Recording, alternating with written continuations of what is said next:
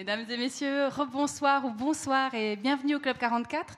On est ravis, entre le vernissage tout à l'heure de Poésis, la normalité d'Anthony Banvart et la conférence de Stéphanie Pahu qui va, qui va suivre, de, démarrer la saison 2016-2017 en votre compagnie.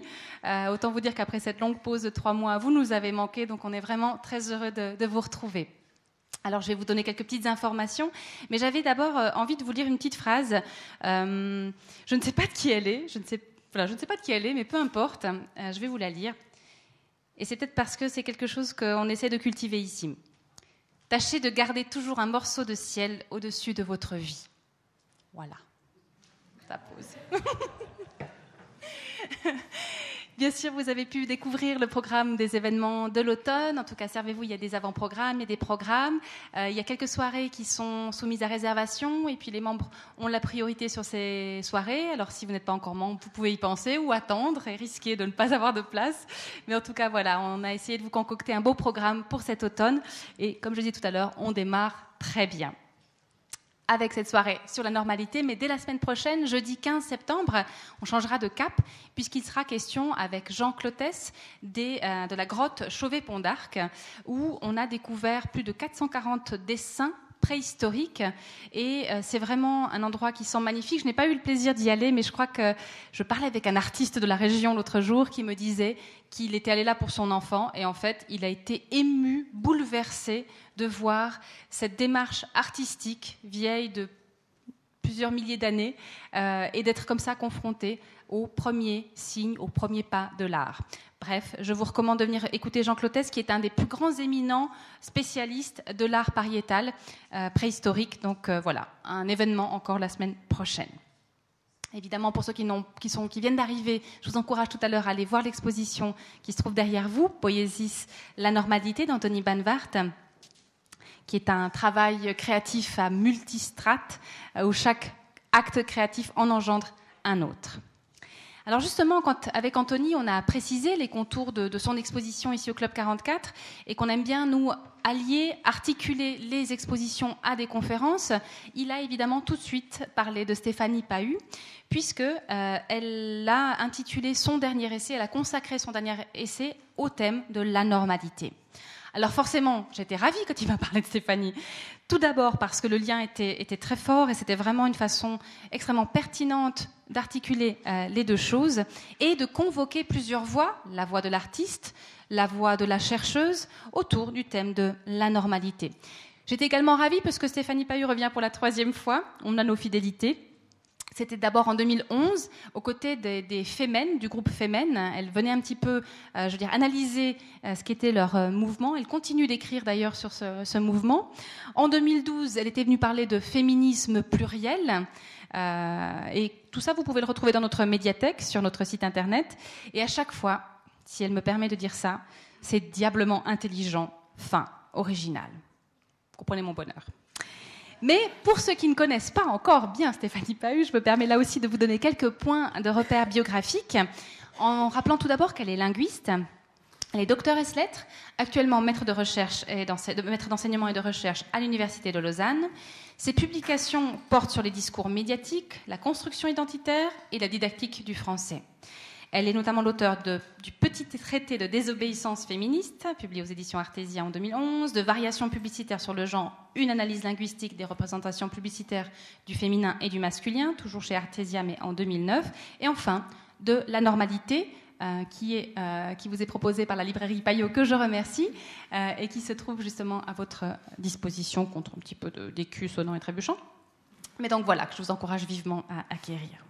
Pour avant de passer la parole à, Stéphanie, j'aimerais vous dire voilà, que ce qui, me, ce qui me frappe toujours quand je parle avec Stéphanie, quand je la lis, c'est cette alliance réjouissante entre une approche rationnelle, extrêmement exigeante, et la mise en rapport avec le corps, le vécu et l'émotion. Bref, elle est parfaite. C'est pour finir de la mettre à l'aise. En tout cas, je vous souhaite à tous une excellente soirée. Ça détend, c'est bien. Merci beaucoup à Stéphanie Pahu d'avoir accepté notre invitation. Et puis vraiment, je vous souhaite à tous une excellente conférence. Et puis je vous dis à tout à l'heure.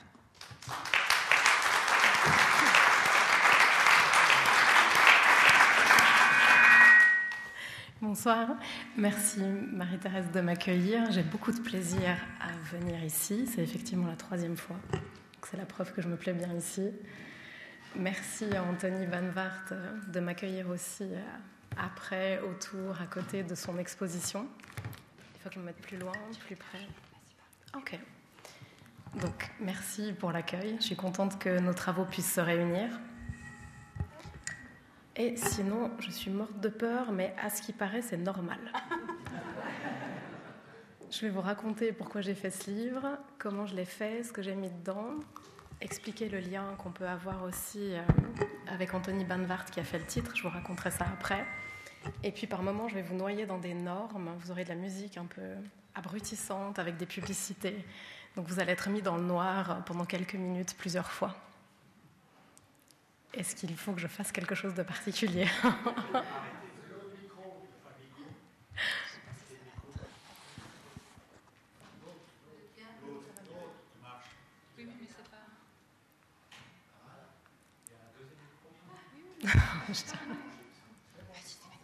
C'est bon Ok. Donc l'origine du projet doit remonter à... Non, non, je vais faire avec un micro.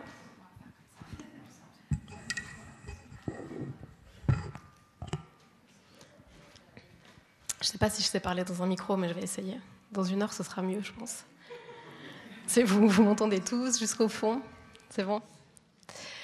Donc, le projet, il est né d'interrogations qui remontent à plutôt loin. Je, me suis toujours dit que j'avais des facettes qui n'allaient pas ensemble. Marie-Thérèse l'a dit assez élégamment avant, mais ça revenait à peu près à ça. Donc j'ai un ensemble de facettes et de valeurs qui sont souvent désaccordées. Et puis j'ai des fois du mal à jouer les jeux sociaux et on m'a jugé parfois un peu à côté, voire au bord. Au fil des lectures, je me suis dit que j'étais pas la seule. J'ai trouvé ces sensations écrites par d'autres. Alors vous allez voir que je vais citer plein d'auteurs, de, philosophes, d'écrivains. Je, vais les citer et je vais m'associer parfois à leurs intentions ou à leurs émotions, mais pas à leurs talents. Donc n'ayez pas peur des grands noms que je cite, mais parfois je me reconnais dans des démarches, seulement dans des bouts de démarches. Par exemple, chez Martin Page, qui est un auteur euh, français qui écrit passablement de livres, dont un qui s'appelle Comment je suis devenu stupide. Il raconte un peu sa vie. Il est considéré à haut potentiel, et puis il raconte la vie euh, d'un homme qui n'en pouvait plus d'être intelligent et de réfléchir tout le temps. Et ce personnage a décidé d'essayer d'être alcoolique, ça n'a pas marché. Il a eu des soucis de santé. Il a essayé de se droguer, il l'a mal vécu aussi. Il a essayé de se suicider, ça n'a pas marché. Donc bref, il s'est dit je vais devenir stupide. Et il raconte ça. Il a accepté de participer au livre et puis il y a un petit bout de son témoignage qui résonne avec euh, cette sensation de bizarrerie. J'ai des rapports épouvantables avec tous ceux qui épousent pleinement leur rôle social. J'ai des rapports difficiles avec tous ceux qui cachent des couteaux dans des phrases banales ou des sarcasmes. Quand on n'est pas normal, les autres font rapidement le diagnostic. Très vite, on est appelé à l'ordre, on est réprimandé, on est brisé, on essaye de nous faire renoncer. J'ai trouvé aussi cette sensation, puis j'ai pu la préciser un petit peu en relisant Ramu, parce que j'avais pas beaucoup aimé Ramu pendant euh, mon gymnase, mais je l'aime beaucoup maintenant. Lui, il explique la différence entre euh, antisocial et asocial, et la différence m'a parlé. Je ne suis nullement antisocial. Je tiens la société pour nécessaire. Moi non plus, a priori, j'ai pas tellement envie de vivre en dehors. Je n'en méconnais pas les charmes, mais je n'en suis pas moins asocial, c'est-à-dire incapable de me plier en toute occasion aux règles qu'elle m'impose et qui sont en quelque sorte en quelque manière les règles du jeu. Car c'est un jeu dont il s'agit et toute société aboutit au jeu, quelle qu'elle soit, parce qu'elle ne peut se réunir qu'autour d'une préoccupation, d'une occupation commune. On danse, on joue la comédie, on joue au bridge ou quai, et c'est aussi la conversation qui est d'espèce plus raffinée et plus subtile, mais qui n'en obéit pas moins à certaines lois déterminées. J'aimais à peu près tout dans cette citation, la différence entre asocial et antisocial, l'idée de la danse, moi j'aime bien que ça danse dans tous les sens du terme, et puis l'idée du jeu qui va m'amener euh, à l'idée suivante. Donc quand on se rend compte qu'on n'est pas très adapté comme ça, ben, on se laisse avoir euh, par quelque chose de facile, c'est la posture ou l'imposture, c'est qu'on essaye de correspondre à tous les rôles qui passent devant nos yeux et dont on se dit qu'ils vont nous amener de la reconnaissance, voire de l'amour, c'est un peu toujours ça qu'il y a derrière quand même. Alors l'identité, ça marche assez simplement. L'imposture aussi. Belinda Cannon, qui a écrit un livre qui s'appelle Le sentiment d'imposture, l'explique très bien. Il nous explique qu'on a trois images, celle qu'on a de nous-mêmes, celle qu'on essaye de donner aux autres et celle que les autres nous renvoient de nous-mêmes. L'identité parfaite n'est pas problématique, mais ça n'arrive jamais, c'est quand tout coïncide. Celle qui marche moins bien, c'est quand on triche et qu'on se concentre que sur la deuxième image, celle qu'on donne aux autres. Et Belinda Cannon a une très belle formule, cette identité vraiment est sur nos têtes comme un reproche permanent. On vit dans la culpabilité parce qu'on se dit mince, les autres vont bien se rendre compte qu'il y a un écart entre ce que je propose et puis ce que je suis. Là, on est en plein dans l'imposture et on est très ennuyé. Je vais vous faire écouter maintenant un autre témoignage qui décrit cette manière d'être dans l'imposture. C'est un témoignage de Greta Gratos, un personnage des nuits genevoises donc qui, est un homme, mais qui performe un rôle plutôt dans le féminin, mais quoi qu'on ne peut pas la glisser dans ses oppositions féminin-masculin, c'est trop simple cette dichotomie. Elle adore se caractériser de pétasse cosmique, et elle est responsable des thés dansants à l'usine, et puis elle a, elle a écrit un magnifique témoignage, et puis elle a accepté d'enregistrer sa voix cet après-midi pour euh, qu'on l'écoute elle plutôt que moi sur ce petit passage lié à l'imposture.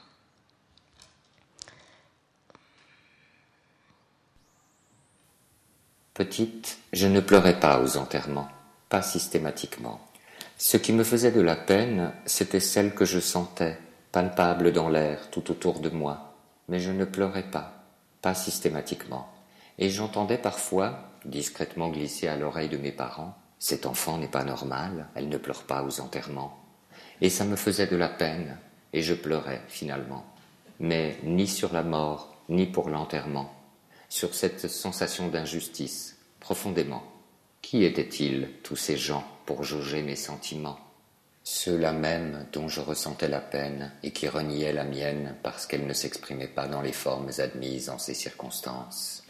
Les mêmes qui, curieusement, à d'autres instants, me demandaient de baisser les yeux parce que mon regard était trop transparent, qu'on pouvait y lire tous les mouvements de mon âme et de mes sentiments. Longtemps, je les ai baissés et ça leur plaisait bien, le regard en biais de mes yeux en amande, et je me suis prise au piège de cette pudeur forcée qui, sous l'ombre de mes cils, rendait ma sauvagerie plus acceptable. De louve solitaire, je me suis faite biche et me suis laissé faire par tous les chiens errants en quête de proie facile. Et ça leur convenait bien, ma timidité apparente, aux autres, les normaux, les enfants de tous ces gens. En plus de me sentir au bord ou à côté, d'être dans l'imposture, bah, j'ai toujours eu une prédilection, mais ça depuis toute petite, pour euh, les gens un peu bizarres, les marginaux. Donc les fous, les poètes, les artistes, les enfants, que ce soit en littérature ou dans la vie quotidienne. Je lis encore Bukowski, les surréalistes, Artaud, de l'art brut, enfin voilà. Donc j'ai trouvé aussi un jour quelque chose qui me parlait beaucoup chez Kerouac, que je lis toujours aussi, les seuls gens qui existent pour moi sont les déments, ceux qui ont la démence de vivre, la démence de discourir, la démence d'être sauvés, qui veulent jouir de tout dans un seul instant, ceux qui ne savent pas bailler ni sortir un lieu commun, mais qui brûlent, qui brûlent pareil aux fabuleux feux jaunes des chandelles romaines explosant comme des poils à frire à travers les étoiles, et au milieu on voit éclater le bleu du pétard central, et chacun fait ah. Et à force, euh, bah, pour moi, ça, c'était un peu une définition des gens anormaux. Et je me disais, bon, alors je dois aimer les anormaux, je ne dois pas être normal, j'aime les anormaux. Mais j'en étais pas plus loin que ça. Et sans doute que je me suis sentie un peu coupable de faire ce livre en me disant, c'est très égoïste comme projet, je vais essayer de régler mes problèmes et mes définitions de la normalité ou de l'anormalité. Mais de nouveau, j'ai trouvé un sociologue qui m'a bien rendu service pour argumenter cette posture. Pierre Bourdieu, qui euh, a fait une esquisse d'auto-analyse et qui s'est demandé pourquoi lui faisait de la recherche, explique que ben, souvent, quand on aborde un objet qui touche la morale ou un questionnement social ou d'intégration dans la société, c'est qu'on était de mauvaise humeur avant de l'empoigner, ce sujet. Alors je vais vous lire ce petit passage. On peut se demander s'il ne faut pas, pour être tant soit peu moral, être un peu de mauvaise humeur. C'est-à-dire mal dans sa peau, dans sa position, dans l'univers où l'on se trouve, donc être contrarié, voire choqué ou scandalisé par des choses que tout le monde trouve normales, naturelles, et privé en tout cas des profits de conformité et de conformisme qui échoient spontanément à ceux qui sont spontanément conformes. S'il ne faut pas en un mot quelque intérêt à la morale, qu'il ne faut pas se cacher. Alors je me suis dit qu'il fallait peut-être me mettre à trouver des outils pour répondre à mes questions, que j'étais suffisamment de mauvaise humeur pour le faire. Là aussi, j'essaye de justifier cette démarche académiquement, parce que collègues n'ont pas tous été ravis que je fasse un bouquin avec des gens qui n'étaient pas formés à l'université, avec des artistes, des gens qui mettaient même des gros mots. Il y a des gros mots dans le livre. Donc c'était un peu compliqué de, de défendre tout ça. Donc j'essaye de l'expliquer plus rationnellement. Donc vraiment, mon idée, c'est d'avoir une recherche qui est située.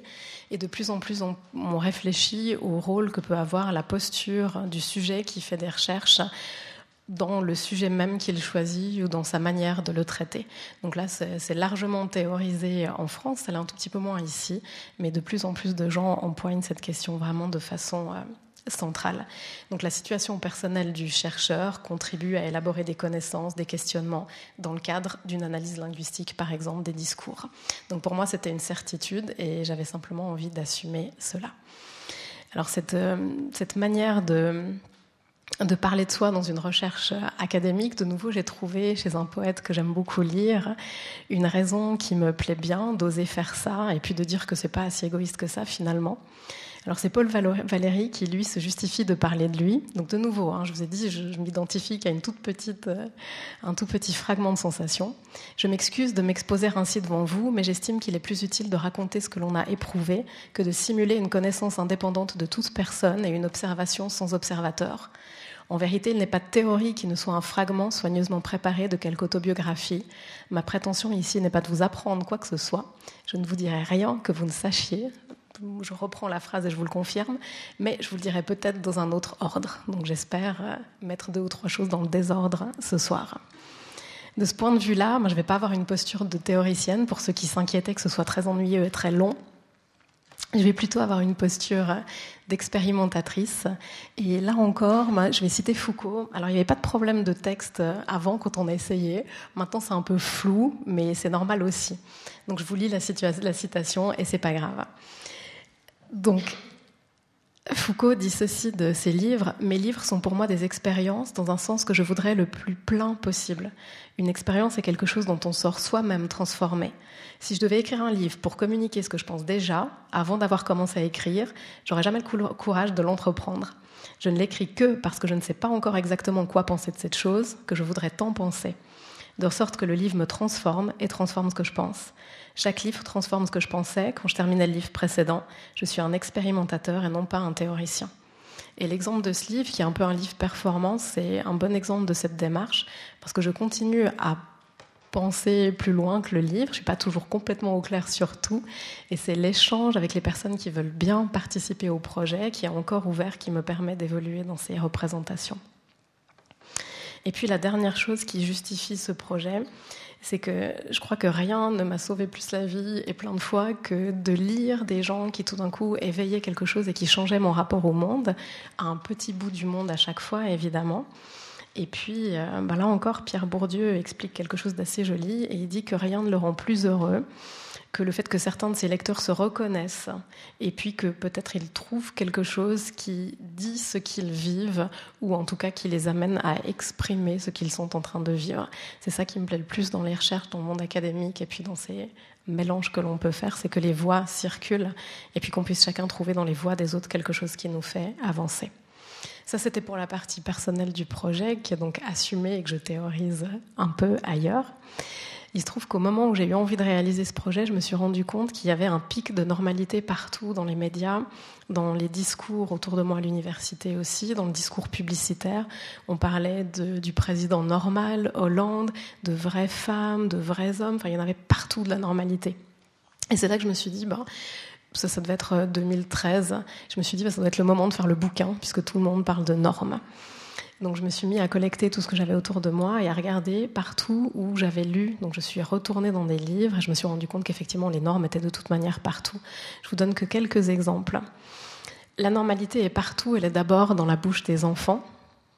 Et cette fameuse question que nous posent euh, nos enfants ou les enfants des autres, pourquoi En fait, c'est rien d'autre qu'une tentative de normaliser leur environnement et de mettre dans des cases hein, ce qui est autour d'eux. Donc quand l'enfant pose la question pourquoi, la réponse qu'il attend suppose de pouvoir conférer au phénomène interrogé une certaine normalité. Le petit enfant ne connaît pas encore la norme, et son pourquoi est un balai qui lui permet d'aller vite au-dessus de la terre, sans se laisser encore accrocher par les régularités qu'il commence à questionner et dont il suspecte le peu de consistance. Donc les enfants, j'ai un fils de 4 ans, ne sont que dans le questionnement sur les normes, la normalité, les régularités, les usages. D'ailleurs, j'ai même instrumentalisé mon fils. Il va vous expliquer ce qu'il pense de la norme. Est-ce que tu es normal? Non. Est-ce que maman est normale? Non. Est-ce que papa est normal? Non.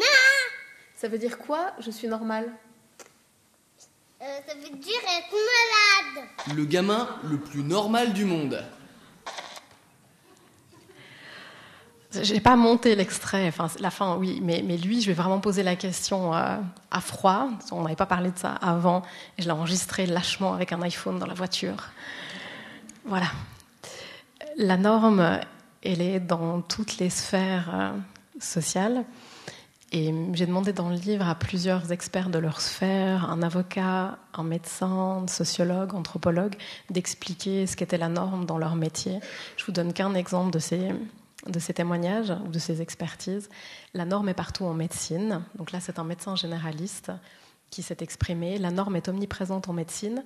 Le cadre, la blouse, l'usage et le contre-usage, les pathologies, tous définis par rapport à elle. Intuitive et culturelle à l'ère chamanique, religieuse durant une longue période de l'humanité et encore à l'heure actuelle pour de nombreuses populations. Elle a pris un virage scientifique à l'époque industrielle, en se basant de plus en plus sur l'expérience et les statistiques. Le concept de norme reste donc pertinent dans la discipline d'Hippocrate, même si la complexité et la multitude de paramètres donnent lieu à une liberté d'interprétation aux médecins comme aux patients. Si on ajoute le caractère géographique, personnel ou familial de la norme, on comprend les difficultés liées à ce repère, précis pour un paramètre isolé, mais beaucoup plus flou lorsqu'on les additionne. Le médecin, quant à lui, apportera ses propres normes médicales et personnelles. Il y a vraiment un souci de PowerPoint qui ne veut même pas défiler dans l'ordre. Bref, je vous raconte ce que j'ai mis sur les images. La normalité amoureuse. La normalité est dans l'amour, dans les histoires d'amour, dans les histoires de couple, dans tout, tout ce qui touche à l'amour, de loin ou de près.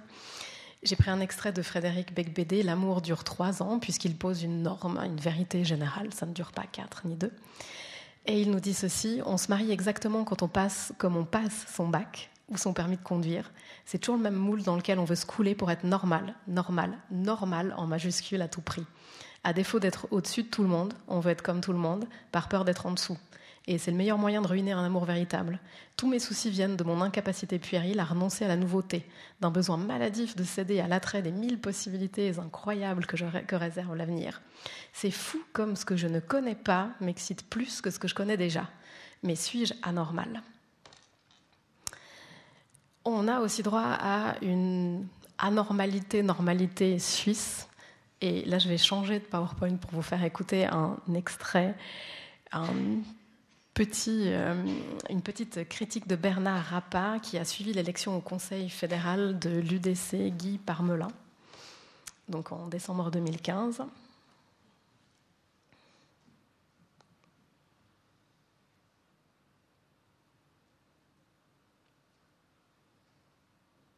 Oui, on connaît la passion des Suisses hein, pour l'équilibre, la modestie et la normalité. Et on a envie de dire aujourd'hui que c'est le triomphe de, cette normalité.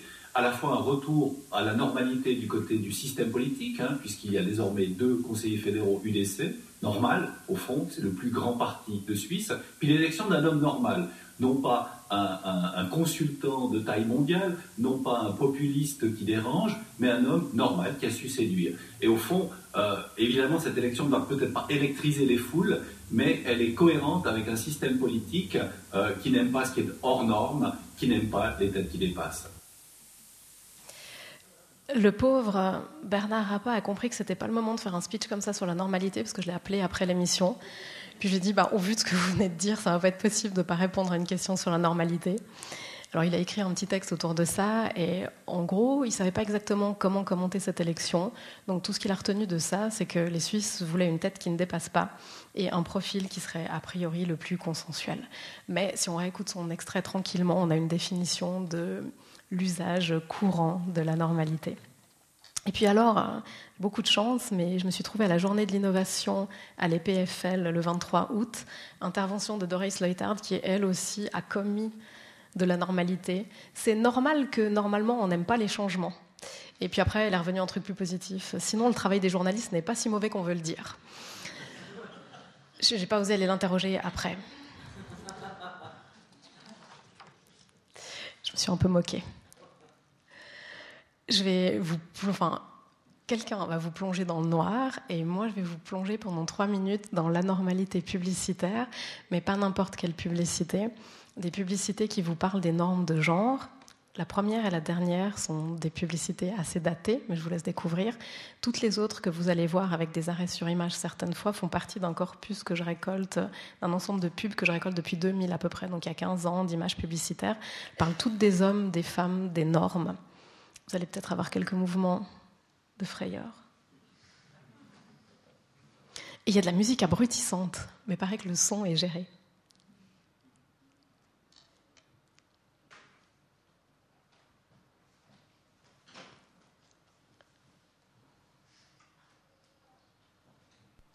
Il faut savoir se conduire comme un homme.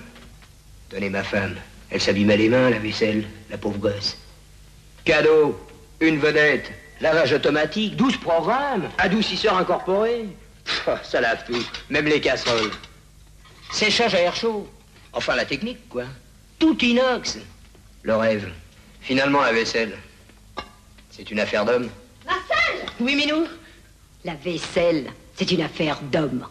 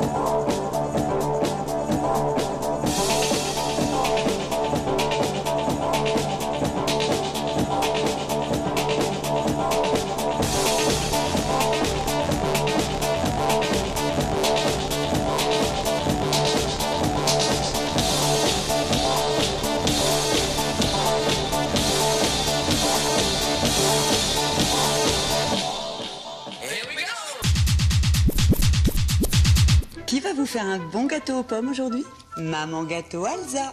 Je verse ma pâte liquide toute prête, des quartiers de pommes, et voilà, un délicieux gâteau aux pommes.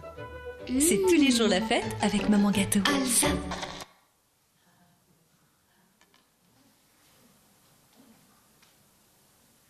Donc vous pouvez réagir euh, après. après. On pourrait s'étonner en ce début de 21e siècle, hein, qui est placé quand même sous le signe de la liberté individuelle, qu'on soit autant dans les normes et qu'elles soient aussi fortes. il y a plusieurs philosophes, plusieurs sociologues qui s'intéressent à ces questions depuis un petit moment déjà. Alors je vous fais une synthèse de tout ça, mais c'est un peu plus développé là-dedans quand même. En gros, plus l'individu est délesté de normes de conduite qui sont déterminées par des institutions extérieures à lui ou transmises par la tradition, plus il est sensible aux propositions de son environnement et plus il va chercher à se raccrocher à des catégories de pensée, des catégories de fonctionnement. Donc en gros, moins l'individu est déterminé de l'extérieur, plus lui-même il va essayer de se raccrocher à des normes qui sont proches de lui, des normes de comportement. Pourquoi? Parce que c'est plus sécurisant, c'est réconfortant, c'est plus simple aussi. Et puis la question des choix intervient aussi toujours dans cette question. Kaufmann résume tout cela. On peut se demander si l'autonomie individuelle n'induit pas à certains égards une production normative plus insidieuse et plus intense que dans une société holiste où les institutions, certes, déroulent leurs programmes contraignants, mais en laissant des marges de, jeu. Dans une société officiellement plus libre et ouverte, au contraire, chacun cherche à se sécuriser en clôturant ces espaces d'initiative. On verra tout à l'heure cette idée que les normes sont des manières de verrouiller les possibles. Moins les normes sont obligatoires, plus l'activité principale des gens est d'en produire de nouvelles, jusqu'à l'obsession de la normalité. Alors il y a plusieurs livres qui s'appellent la normose, la normopathie, enfin, dans tous les domaines psycho, sociaux, philo, il y a des bouquins qui parlent de l'excès de normes et de la névrose des normes. Alors moi, je ne pouvais pas changer les normes, mais il fallait que je fasse quelque chose par rapport à cette question. Donc la seule idée qui m'est venue, c'est de développer des outils pour développer la réflexivité. Non pas changer les normes, ça tout seul, c'est un peu compliqué, ça prend du temps, c'est un processus et il faut des institutions derrière. Par contre, ce qu'on peut changer, c'est notre rapport aux normes. Alors de mon point de vue de chercheuse et de linguiste, la seule chose que je pouvais faire, c'était trouver des outils pour essayer de faire bouger nos rapports aux normes et développer notre réflexivité. Là aussi, je suis assez convaincue de ce que dit Bourdieu. Les soumissions et les conformismes ordinaires des situations ordinaires annoncent les soumissions extraordinaires des situations extraordinaires. On n'est jamais assez vigilant et c'est pour ça que j'utilise souvent des objets vraiment du quotidien. Et puis, euh, cette citation que j'ai souvent utilisée d'écho, mais cette maladie sociale, le, le conformisme, le fait de se laisser diriger par les autres, et puis surtout une acquisition passive de bonnes formes, parce que c'est beaucoup plus reposant que d'aller chercher d'autres formes qui n'ont pas été éprouvées par toute une communauté. Euh, mon idée était de ne pas parler toute seule dans le livre, de faire entendre des voix qui étaient plus compétentes que moi dans les domaines que je ne connais pas. Je suis linguiste, alors là je pouvais raconter des choses de ce point de vue-là, mais j'avais besoin de sociologues, j'avais besoin de médecins, d'historiens, bref, j'avais besoin de compléter les lacunes que j'avais. Ce qui fait que dans le livre, il y a plein de voix qui circulent.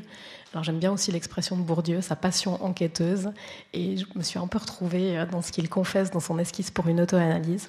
Il n'était pas rare que ni toi non plus je prenne un prétexte pour engager la conversation, donc j'ai abordé toutes sortes de gens partout pendant quelques années, j'ai pas fini. Là aussi, j'essaie de le justifier académiquement et je, prends appui sur euh, des travaux que, fait Marianne Pavot, une linguiste à Paris 13, euh, elle, a une approche qui me convient bien. Elle parle d'intégrer la scalarité des savoirs, donc toutes les strates de savoir possibles, et puis de prendre toutes les positions subjectives, tous les rapports au monde, qu'ils soient autorisés ou non par les académies, qu'ils soient disciplinaires ou pas, et savants ou non savants.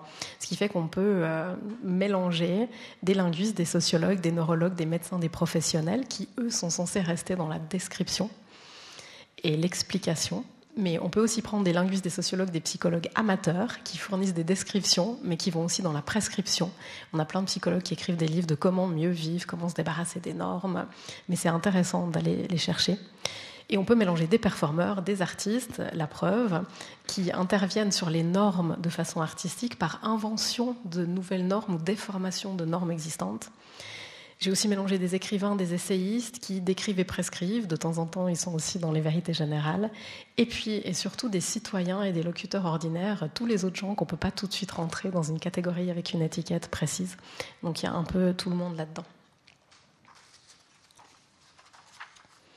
Et l'idée, c'était d'avoir une démarche euh, globale. Et là aussi, je vous lis pas ce que vous n'arrivez pas à lire. C'est l'anthropologie qui me donne beaucoup d'outils et de matières pour réfléchir. Et un anthropologue en particulier, qui est repris ici par une anthropologue, Charlotte Fege, et qui parle de démarche butineuse.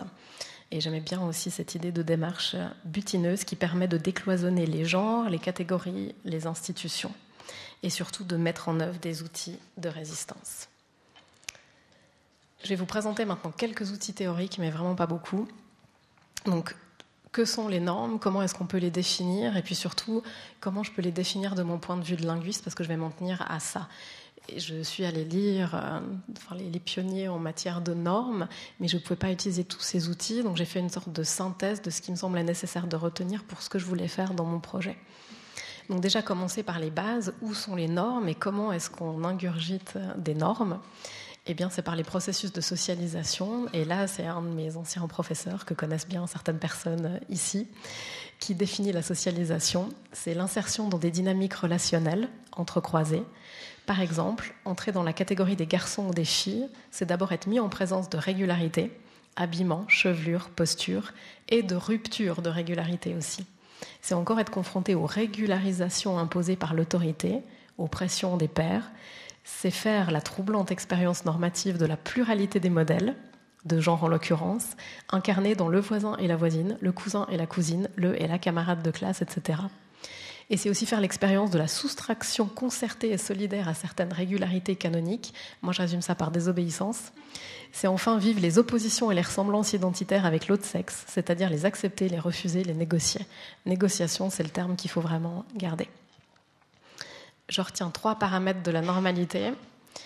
Normalité et anormalité sont les deux faces qu'on ne peut pas dissocier d'une même pièce de notre mécanisme identitaire. Les différences entre normalité et anormalité ne sont pas aussi instructives que l'unité fondamentale des deux. Donc première définition, c'est l'indissociabilité des deux pôles. Deuxième chose, la normalité, c'est un processus, c'est quelque chose qui est en construction en permanence et en négociation, pour reprendre le terme précédent. Jean-Michel Adam explique ça dans le livre de son point de vue de linguiste. Pour moi, la norme est une procédure d'accommodation sociale qui traverse tous les aspects de la vie en société vestimentaire, alimentation, éducation, langue. Il s'agit d'un concept lié à la question de règles dont l'individu n'a pas directement la maîtrise elles lui sont imposées, sa seule liberté est le jeu dont il dispose éventuellement pour se frayer un chemin entre ses obligations qui le dépassent et assure en même temps la vie et la structure des groupes sociaux. Et point important, on doit parler non pas de la norme, mais des normes. Il y a évidemment une pluralité de normes. De ces deux points, il y a eu naissance de ce titre qu'Anthony euh, Banvart a créé. Moi, j'avais deux titres qui étaient fondamentalement mauvais. J'avais normal pour l'interrogation, en plus avec la féminisation, et j'avais anormal avec un tiret. C'était clairement raté pour expliquer l'indissociabilité des deux. J'avais connaissance des travaux d'Anthony Banvart, et puis je lui ai demandé, c'est ce qu'il expliquait avant, si on ne pouvait pas réfléchir. Et puis j'avais envie de lui poser la question de son rapport aux normes surtout. Et effectivement, il a un peu triché au début, mais après il a fini par répondre quand même. Mais il a répondu par euh, ça, cette œuvre euh, tampon. Puis c'était évident qu'il pouvait plus y avoir d'autres titres que celui-ci.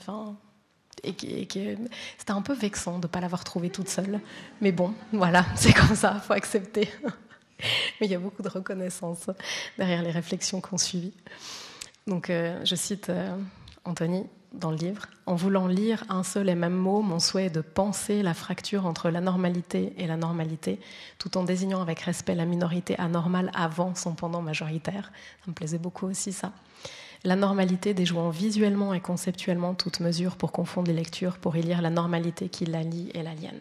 Et ce qui me plaisait par-dessus tout, c'est que ce soit un tampon qu'on le mette sur les peaux, parce que j'ai cette idée que le corps est une langue, que le corps peut on peut écrire sur le corps, mais le corps peut écrire aussi, parler. Donc il y avait toute cette réflexion autour euh, du corps qui était euh, importante. Et puis le dernier point que j'ai ajouté, c'est que la normalité ne passe que par les discours. C'est le seul endroit où elle circule et où on peut la lire.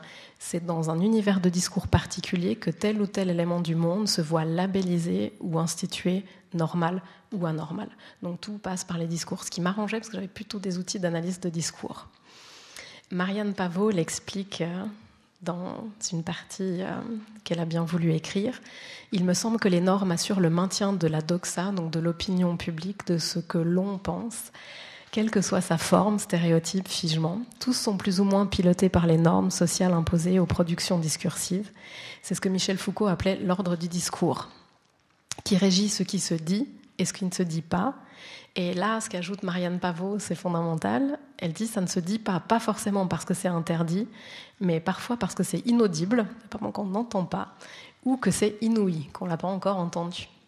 Dans une société donnée, à une époque donnée. Ça, c'est fondamental aussi. On ne peut pas parler des normes sans les contextualiser. Donc tout ce que j'ai fait là ne vaut que pour un contexte particulier qui est le mien, à peine élargi.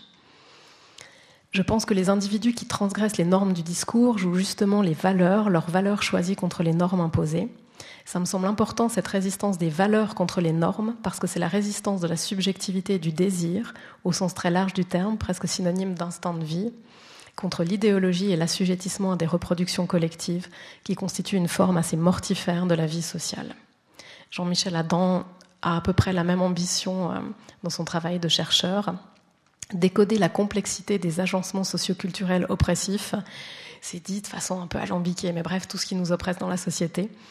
Produit des idéologies dont les normes sont l'expression, enseigner la vigilance envers les discours normatifs, quels qu'ils soient, est certainement la raison même de mon travail. Ça, j'adopte volontiers, mais j'ai été formée par Jean-Michel Adam, j'ai travaillé avec lui, donc euh, je me joins pleinement à cette ambition-là. Une autre euh, linguiste qui utilise une expression que j'aime bien, c'est renforcer son système immunitaire sémiologique. Je vous donne un exemple de norme, mais c'est un peu euh, mon autre objet de prédilection. Je parle aussi des normes relatives à la langue et au français, à l'orthographe, mais ce soir je me suis dit que j'allais rester avec la thématique que vous avez vue dans les pubs, c'est les hommes et les femmes. Et je vous prends juste un exemple, l'étiquette ou l'expression vraie femme. Déjà, est-ce que vous utilisez cette expression vraie femme C'est une vraie femme De toute façon, vous n'oserez pas dire oui. je, suis sûre que si on vous enregistre, on trouve une occurrence. Donc, les vraies femmes ou les femmes normales, peut-être femmes normales. Une auteure que j'ai beaucoup aimé lire et découvrir, Elif Shafak, qui a écrit Les Noirs. Elle, c'est autobiographique et elle se décrit comme animée par plein de petites poupées. Donc toutes ses humeurs sont matérialisées sous des formes de poupées qui essayent de coexister en elle. C'est un magnifique roman. Qu'est-ce qu'une femme normale? Sans qualificatif, il nous est impossible d'y réfléchir ou d'en donner une définition. La femme normale a toute une série de termes pour la qualifier. Maternelle, pacifiste, tendre, affectueuse, sentimentale et autres adjectifs tout aussi rebattus. Nous y sommes habitués, c'est ce que nous avons appris de nos aînés et transmis aux plus jeunes. Nous avons acquiescé sans nous questionner. Les qualificatifs attribués aux femmes, nous les avons considérés comme normaux et naturels. Donc on voit que ce processus de normalisation, c'est un processus de naturalisation aussi. Je vous ai pris quelques exemples dans tous les siècles, piqués un peu n'importe où, de ces étiquettes vraies femmes. Alors, un exemple chez Proust, vous allez voir que c'est un peu de la provocation ce que j'ai choisi.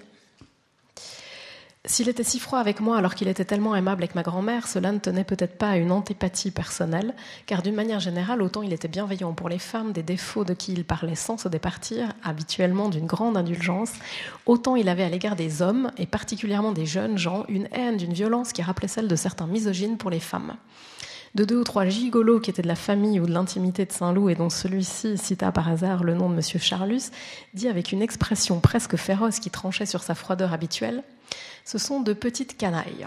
Je compris que ce qu'il reprochait surtout aux jeunes gens d'aujourd'hui, c'était d'être trop efféminés. Ce sont de vraies femmes, disait-il avec mépris.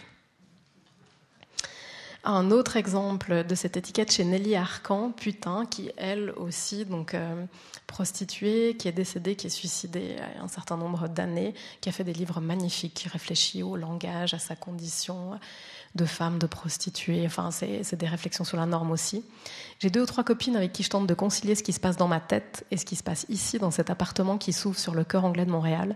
Ce sont d'ailleurs de jeunes putains comme moi. Il faut dire que je ne discute plus avec les autres femmes, les vraies, les femmes du monde. Trop de choses nous séparent désormais. La façon de bouger et de parler, le corps qui n'est plus tout à fait ce qu'il devrait être, qui prend un rien trop d'espace. Déjà rien qu'avec ces deux exemples, on comprend que l'utilisation de l'étiquette vraie femme opère une discrimination entre des individus qui correspondent à une catégorie et des individus qui ne correspondent pas à une catégorie. Par contre, la catégorie n'est jamais la même.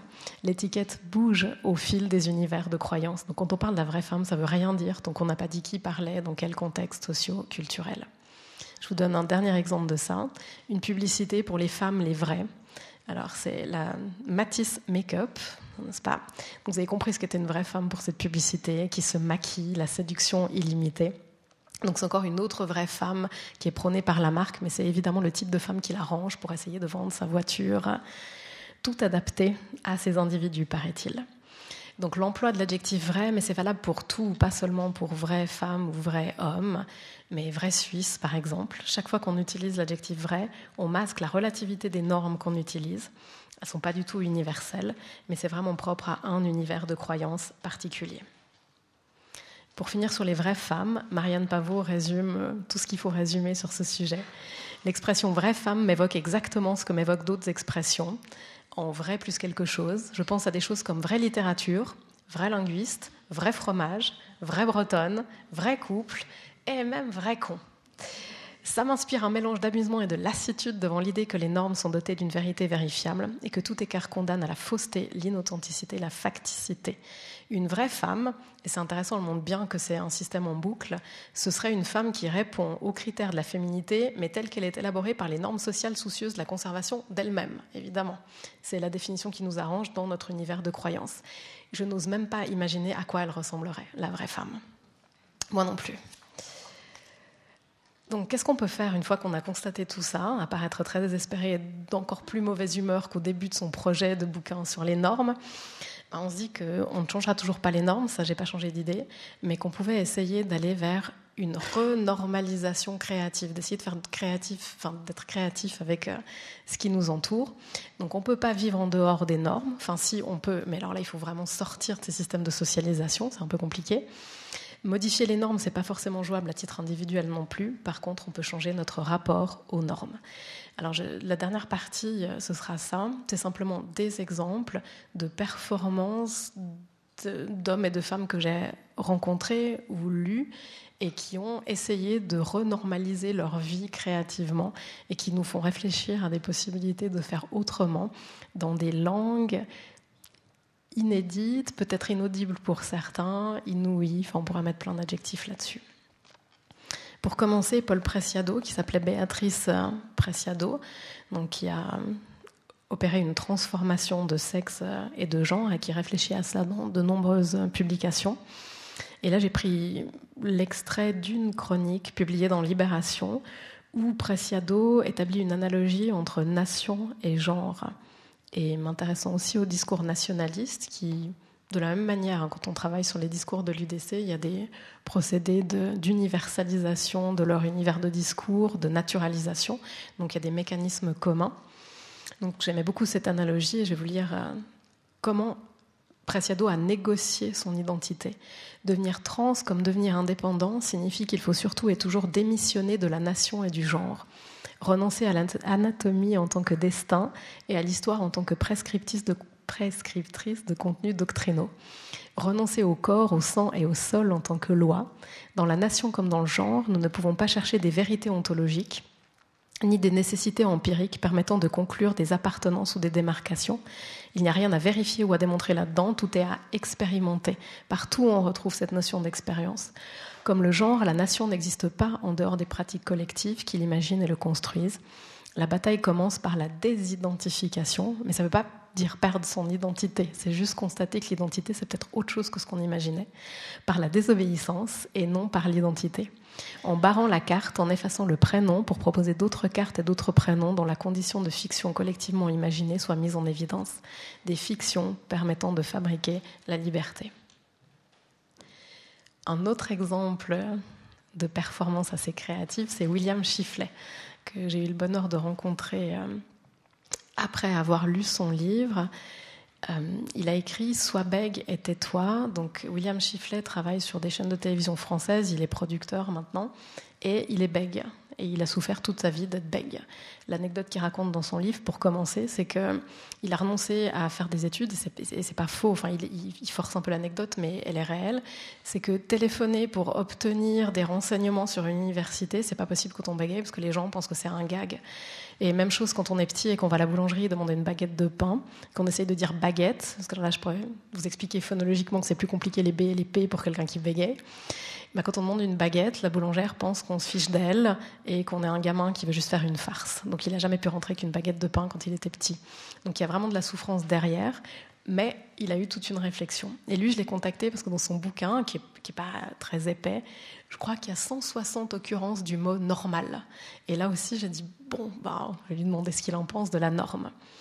Et là, je l'ai interrogé à Paris et il explique comment il s'est débrouillé pour euh, se décrire, pour pas s'enfermer sous l'étiquette je suis bègue. Est-ce que c'est normal de bégayer euh, C'est pas normal, normalement non. Normalement c'est pas normal. Je ne crois pas que ce soit normal. C'est pas la norme, c'est pas l'habitude. Mais on peut vivre avec norme. On peut vivre normalement en est bègue. Mais c'est pas normal de bégayer. Ça veut dire qu'on vit normalement quand on est bègue ben, C'est qu'on peut vivre normalement, comme les gens qui bégayent. Gay pas comme un fluide. Le bègue versus un fluide. Nous, nous ne sommes pas des fluides. Donc un, un peut, être, peut vivre comme un fluide, mais il n'est pas fluide. J'adore cette distinction entre les bègues et les fluides. Mais après, il expliquait qu'il pouvait quand même être un peu fluide de temps en temps. Il expliquait notamment que l'alcool fluidifiait. Mais pas toujours, ça peut faire l'effet inverse. Donc ces oppositions, la fluidité, on en parle beaucoup, c'est un thème à la mode dans les médias, dans les réflexions sociologiques aussi, la fluidité de genre, par exemple, le fait d'être ni homme, ni femme, ni de genre féminin, ni de genre masculin, mais de pouvoir changer. Alors il n'est pas question de se dire, ben, tiens, ce matin, je suis plutôt une femme de genre masculin et cet après-midi, je vais changer. C'est pas ça, c'est plus complexe que ça, mais c'est d'accepter le fait d'avoir plusieurs facettes d'avoir pris des caractéristiques de plusieurs univers de socialisation et puis de ne pas être désespéré parce qu'on rentre pas complètement dans une case, de ne pas forcer une case absolument, mais de se dire qu'on va se débrouiller puis fluidifier l'association de ces caractéristiques.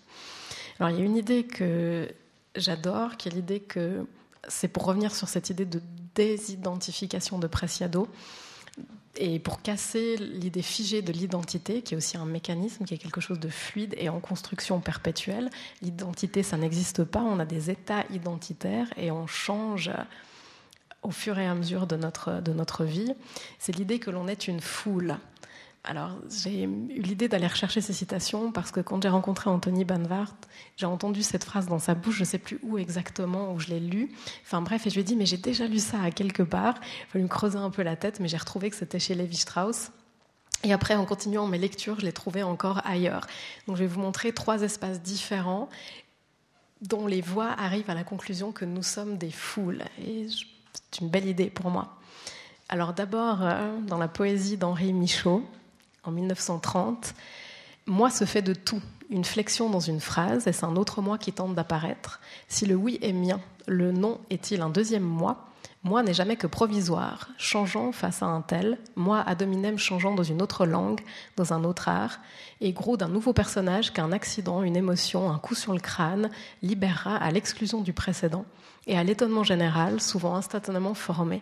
Il était donc déjà tout constitué.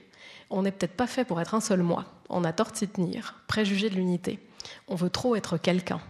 Il n'est pas un moi, il n'est pas dix mois, il n'est pas de moi, moi n'est qu'une position d'équilibre. Une entre mille autres continuellement possibles est toujours prête. Une moyenne de moi, un mouvement de foule. Foule, je me débrouillais dans ma foule en mouvement. Comme toute chose est foule, toute pensée, tout instant, tout passé, tout ininterrompu, tout transformé, toute chose est autre chose. Rien n'est jamais définitivement circonscrit ni susceptible de l'être. Tout, rapport, mathématiques, symbole ou musique, rien de fixe, rien qui soit propriété. Moi, j'aime bien qu'un poème résume des dizaines de cours de sociologie.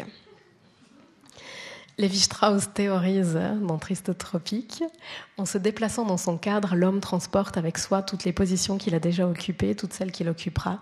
Il est simultanément partout, il est une foule qui avance de front, récapitulant à chaque instant une totalité d'étapes, car nous vivons dans plusieurs mondes.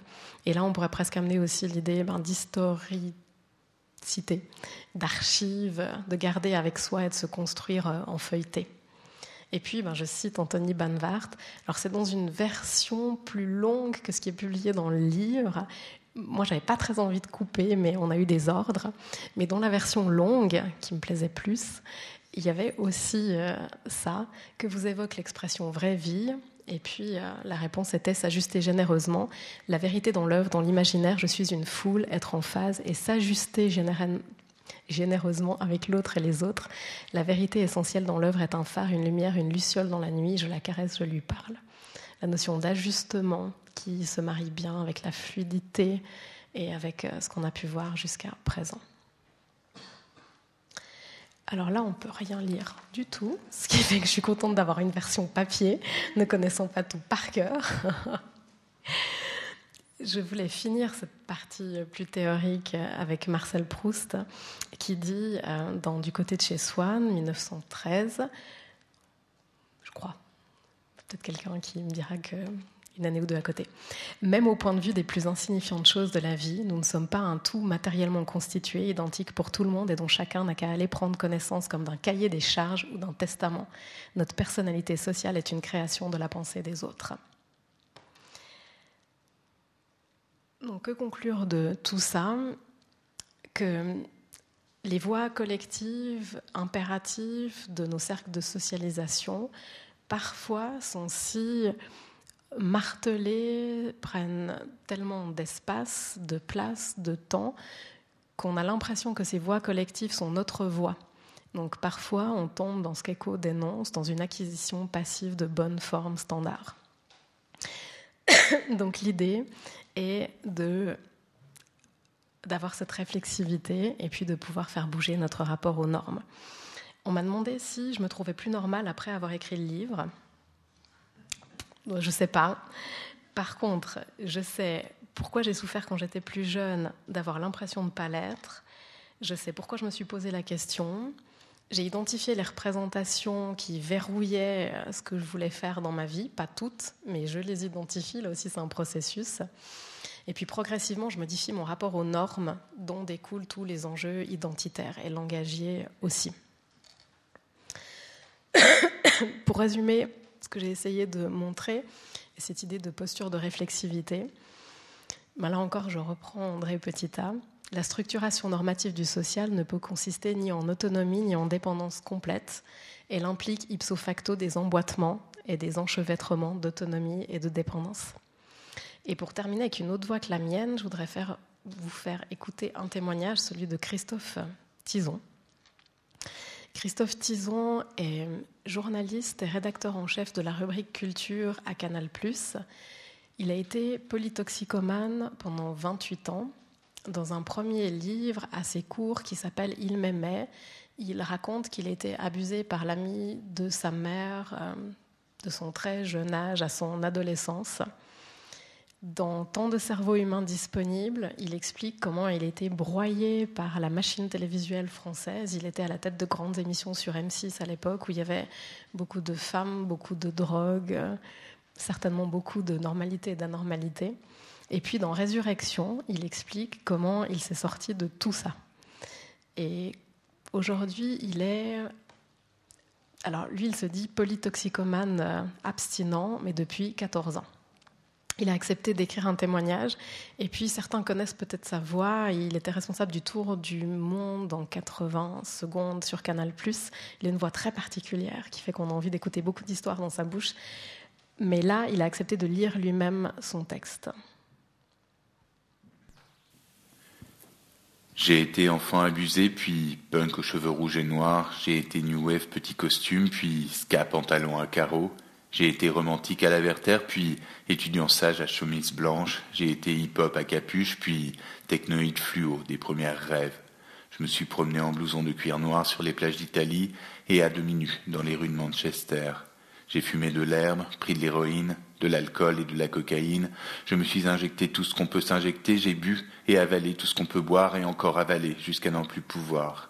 J'ai fréquenté les rues sombres et le dessous du monde à la recherche d'une dernière piqûre et, dans le même temps, dansé dans les salons et les boîtes de nuit de la jeunesse dorée en quête d'une fête sans fin.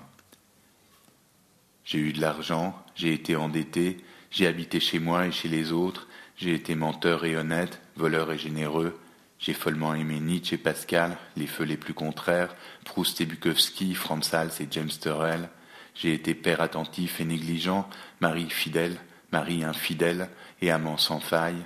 J'ai été interné en hôpital psychiatrique, diagnostiqué psychotique, puis j'ai arrêté les drogues et l'alcool et pris le monde en plein visage, et je l'ai enfin aimé. Oui, j'ai été tout ça, je ne cache rien et je ne renie rien. J'ai été tout cela, et de ne rien renier, de ne rien cacher, fait de moi un être infiniment normal et sain, dans un monde où chaque jour on vend des femmes en cage, un monde où on massacre au couteau de cuisine le sexe des petites filles, où on tue pour des dessins, où des jeunes filles pauvres d'argent et d'esprit avalent entièrement sur YouPorn des sexes d'hommes jusqu'à s'en faire vomir, et où des millions d'autres hommes les regardent en se masturbant quand leurs femmes sont endormies un monde où on pend en pleine rue des opposants à des grues, un monde, enfin, où les 80 personnes les plus riches trouvent normal à elles d'avoir autant d'argent que plus de la moitié de l'humanité et de la contraindre ainsi à vivre dans leurs poubelles et à lécher leurs emballages. Bref, je suis fait de bien et de mal, de folie et d'excès, de sérénité et d'élan de bonheur et je suis normal. Je ne voyais pas de meilleure illustration de ce que j'avais envie de montrer, de la réflexivité de ce qu'elle peut faire de bien, du fait d'être une foule. En l'occurrence, Christophe Tison, c'est une foule si généreuse et partageuse. La dernière chose, avant de conclure, c'est ça. C'est que ce serait pas drôle si le projet s'arrêtait et qu'il ne circulait pas. Donc, et vous? Ça tombe bien, parce que je crois que c'est à vous de parler maintenant. Moi, j'ai fini, de toute façon, je vais tousser. Donc, et vous Est-ce que vous vous trouvez euh, normal, normaux, normal? Il y a un blog, hystérieordinaire.com, sur lequel il y a une catégorie qui s'appelle la normalité. Et je prolonge le projet euh, sur ce blog. Il y a quelques témoignages de plus, parce que j'ai pas fini d'avoir cette passion enquêteuse et d'aller aborder les gens un peu n'importe où. Mais par exemple, la comédienne et metteuse en scène Muriel Imbar qui a répondu à la question. Vous trouverez Quentin Mouron aussi, et puis il y en a d'autres qui sont en cours. Et vous êtes invité à faire pareil, à témoigner, avec ce petit bémol de mix et remix. J'ai oublié de dire ça, que les illustrations que vous avez vues, les portraits, qui ressemblent parfois à des caricatures, sont des portraits faits par Louisa Becklin, qui a eu la gentillesse d'illustrer le livre, donc la fille de Mix et Remix, et que Mix et Remix a fait quelques dessins aussi. Alors moi, je vous quitte sur celui-ci.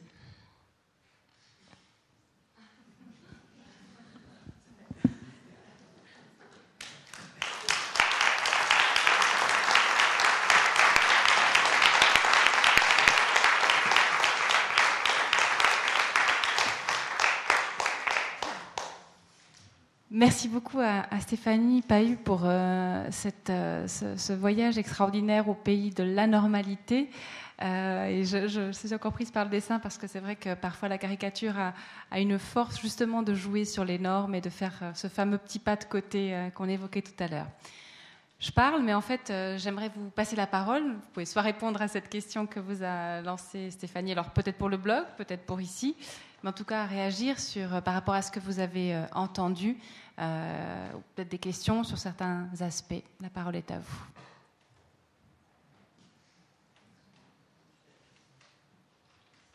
Je vais, commencer effectivement dans ce, témoignage, euh, ce dernier témoignage qu'on a entendu est extrêmement touchant.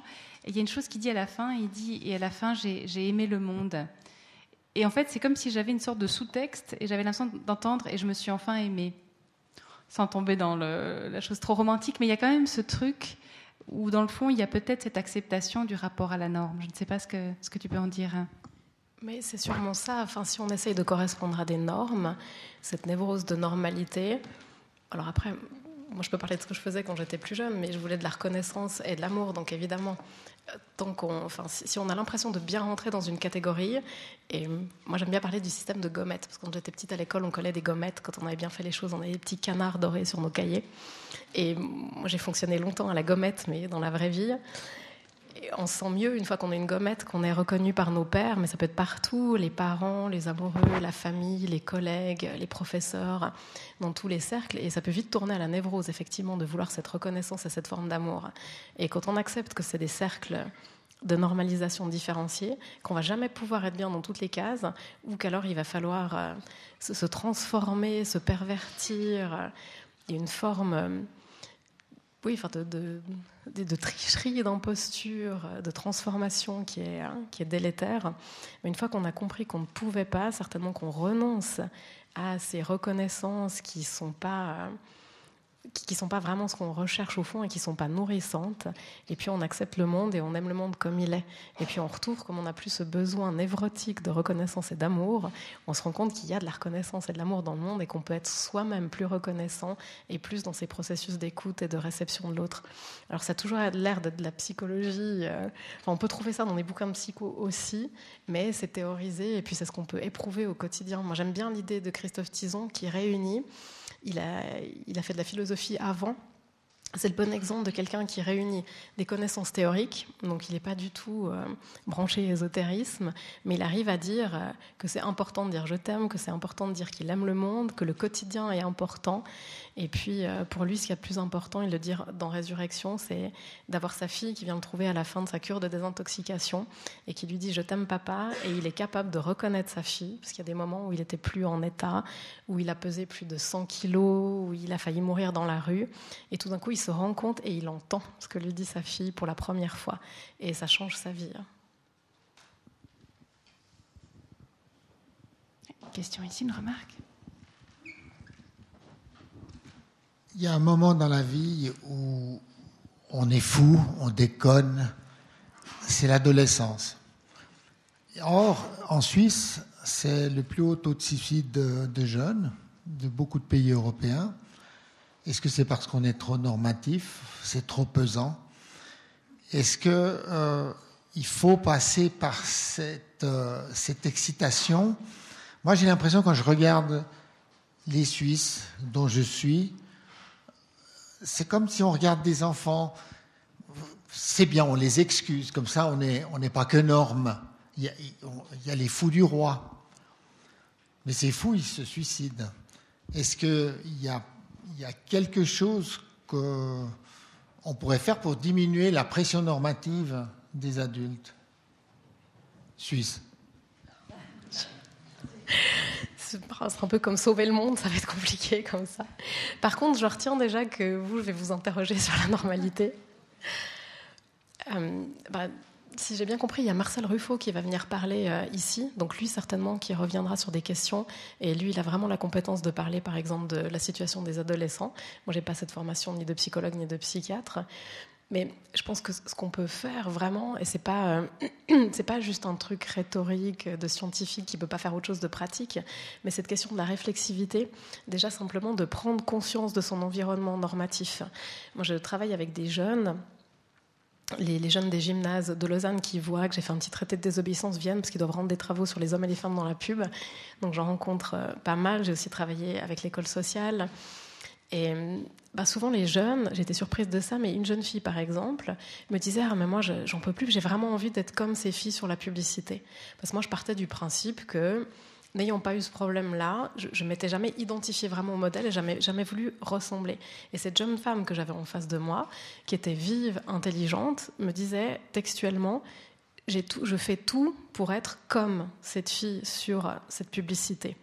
Et elle était un petit peu en surpoids, donc il y a des problèmes d'anorexie boulimie. Après, on comprend que c'est complexe. Mais elle, elle est typiquement prise dans cette euh, névrose de normalité. Elle a choisi un modèle. Et je pense que travailler avec euh, les jeunes pour leur expliquer que ces modèles sont relatifs, ce qui paraît peut-être évident pour certains, mais il faut toujours penser que nos évidences ne sont pas celles des autres et qu'il n'y a pas d'évidence universelle. Donc je pense que vraiment ouvrir ça. Et puis pour les adultes, ben, j'ai l'impression que c'est vraiment la même chose. On, on prolonge nos interrogations d'enfance. J'ai commencé le livre en racontant que j'avais retrouvé ma dissertation de gymnase.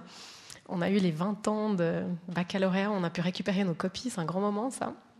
Et je... Et j'ai vu que dans ma dissertation, je ne savais plus du tout ce que j'avais fait. J'expliquais déjà cette histoire d'imposture, parce qu'on avait, on avait donné une phrase qui me permettait de faire ça. Mais j'expliquais déjà mon système de gommette. Et je me suis dit, bon, ben, 20 ans plus tard, j'ai théorisé tout ça dans un bouquin. Donc je pense que c'est vraiment un prolongement et ça vaut aussi pour les adultes de réfléchir et d'avoir une attitude qui scrute les discours, tous nos cercles et de ne pas se laisser avoir par des phrases qui ont l'air évidentes. C'est valable dans le domaine politique, dans le domaine médical. Ça ne veut pas dire qu'on doit être dans la contestation permanente. Moi, je ne conteste pas beaucoup de choses finalement. Mais par contre, je suis attentive et je supporte plus le c'est comme ça. Déjà petite, je le détestais et mes parents me disaient souvent c'est comme ça. Je comprends pas ce que ça veut dire c'est comme ça. Et je pense que quand on se réapproprie les choses qui sont autour de nous. On peut modifier, comme je disais avant, pas le monde, mais notre rapport à nos représentations du monde. Comprendre que ces représentations sont situées, situer notre, nos représentations et évoluer. Alors après, c'est des questions de degrés. Et après, on peut tous avoir des actions plus pratiques dans le monde. Chacun dans nos domaines, on peut aller vers des engagements qui, qui à mon avis, doivent se compléter et dialoguer. Et c'est vrai que par rapport au, on parle des adolescents, mais des enfants, je pense que dans cette euh, avalanche de pourquoi et de choses comme ça, ça vaut la peine de dire, ben, à moi, il me semble que c'est un peu comme ça. Et je pense que ça a beaucoup plus de valeur aussi pour les enfants d'entendre ça que de c'est comme ça, écrasant comme ça. Est-ce qu'il y a d'autres Oui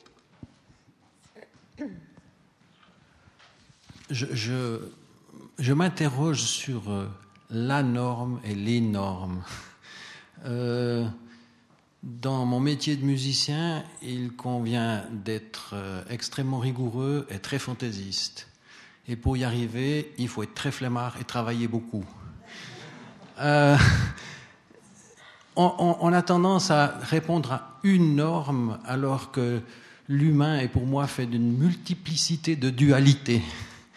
Et comment est-ce qu'on Comment situe dans ce débat-là? Moi, je, m'interroge. Ben, je crois que tout le monde est à peu près d'accord, que ce soit les philosophes, les sociologues, les linguistes. C'est ce que dit Jean-Michel Adam, on ne peut pas parler d'une norme.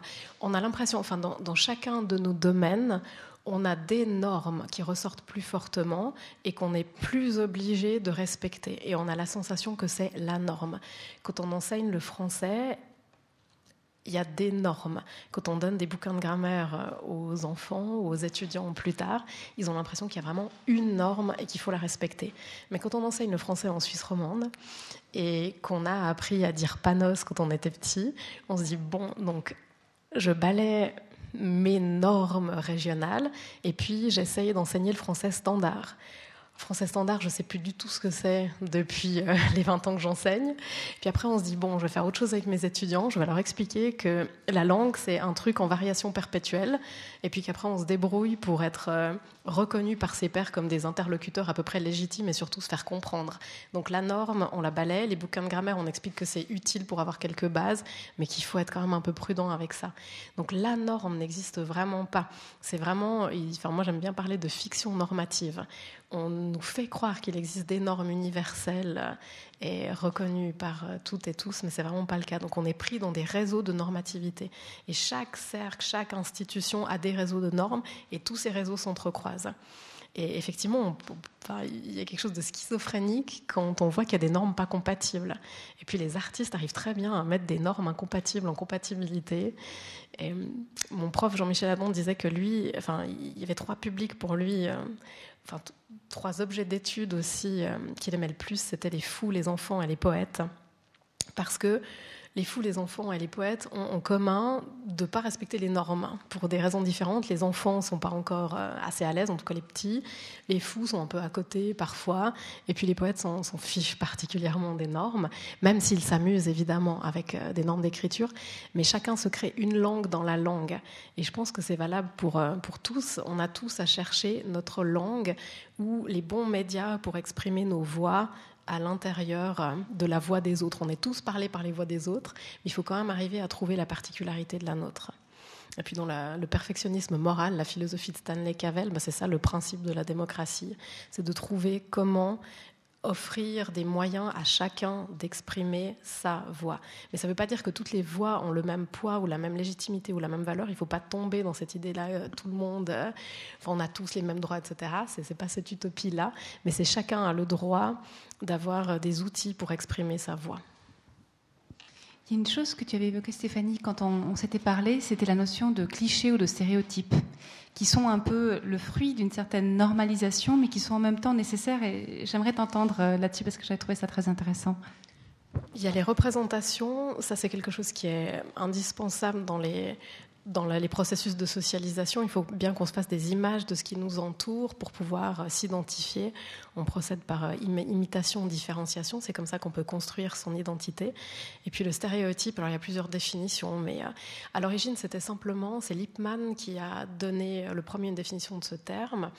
Et pour lui, c'était une carte pour s'orienter dans le monde. Donc il n'y avait pas le côté péjoratif qu'on peut donner à la notion de stéréotype.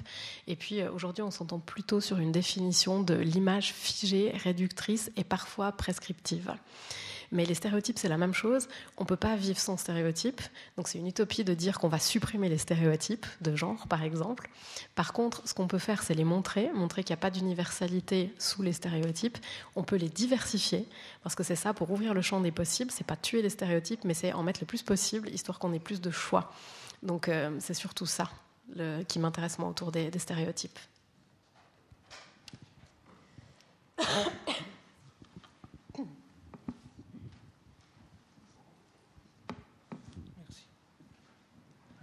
Si le français, par exemple, est en variation perpétuelle, il me semble quand même qu'il est dans une variation perpétuellement contenue, les Chinois n'y ont jamais rien compris. Les Espagnols non plus, et vice-versa. C'est-à-dire que ça varie tout le temps, mais entre des limites qui sont à peu près fixes, etc., pour les autres langues. Et puis, si je prends la chose sous un autre euh, point de vue, Comment on fait pour s'écarter des normes s'il n'y en a pas? Ah, Justement, il faut renoncer à ça. On ne peut pas s'écarter, on ne peut pas en sortir. Marianne Pavot, elle le dit bien aussi, on ne peut pas tuer les normes, on ne peut pas sortir des normes, mais on peut juste s'orienter différemment dans les réseaux de normes dans lesquels on est pris. Donc c'est que ça, c'est redessiner nos trajectoires et puis se déplacer différemment dans les normes. Mais si, si, les normes, elles, existent. Mais là aussi, euh, chez les sociologues, il y a des explications. En fait, la norme, elle vient juste valider quelque chose qui existe déjà, parce qu'il y a plusieurs paramètres dans la norme.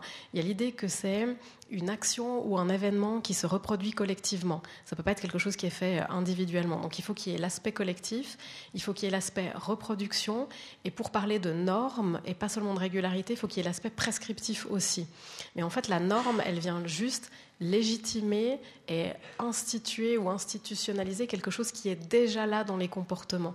Donc c'est à partir du moment où les comportements deviennent réguliers, largement partagés, voire prescriptifs, que le mot norme est posé. Mais la norme, elle arrive toujours sur un déjà là, quelque chose qui existe déjà dans nos sociétés. C'est les procédés même de socialisation.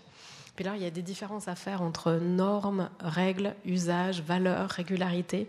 Et malheureusement, il n'y a pas une unanimité de définition de ces termes entre sociologues, psychologues. après, c'est des, il, faut, il faut se refaire sa batterie de définition à l'intérieur de tout ça. Et une autre question ici? Oui. Alors, euh, c'est très intéressant, merci. En t'écoutant, euh, je ne pouvais pas éviter d'essayer d'aller voir dans mon background, j'ai fait des études de philosophie, essayer un peu de voir où je pouvais trouver des, ponts, des, passerelles, peut-être comme ça. Et en t'écoutant à déconstruire la notion de normalité, je ne pouvais pas éviter de voir tout un travail que la philosophie a fait euh, autour de la déconstruction de la notion de Dieu et de valeurs euh, divin ou hum, humain comme ça. Et finalement, je pensais, euh, quand Nietzsche disait Dieu est mort, euh, il dénonçait le caractère absolument artificiel de la notion de Dieu et des valeurs qui venaient de là, mais il ne voulait pas annuler toutes ces valeurs. Il disait ces valeurs sont humaines, on doit les suivre, et c'est justement parce qu'ils sont humains que ces valeurs valent encore plus. Et donc, est-ce que toi, en dénonçant le caractère construit inconsistant de la normalité. C'est une façon de dire euh, quand même qu'elle est là, c'est nous qui nous la poserons à nous-mêmes, et donc pour finir, vive la normalité, ou quelque chose comme ça. Euh, finalement, euh, si je, t'observe, tu as fait une présentation qui était parfaite, normale. Tu as parlé en français standard, avec ouais, le PowerPoint peut-être n'était pas normal, mais voilà, pardon. Bah, si c'est vive la normalité euh, écrit en majuscule euh, comme sur le tampon, oui, évidemment. Mais, c'est simplement ça. Mais on pourrait aller chercher chez Canguilhem aussi, euh, chez Foucault. Mais c'est une renormalisation créative. Et puis c'est une réappropriation aussi de ces circulations de la normalité.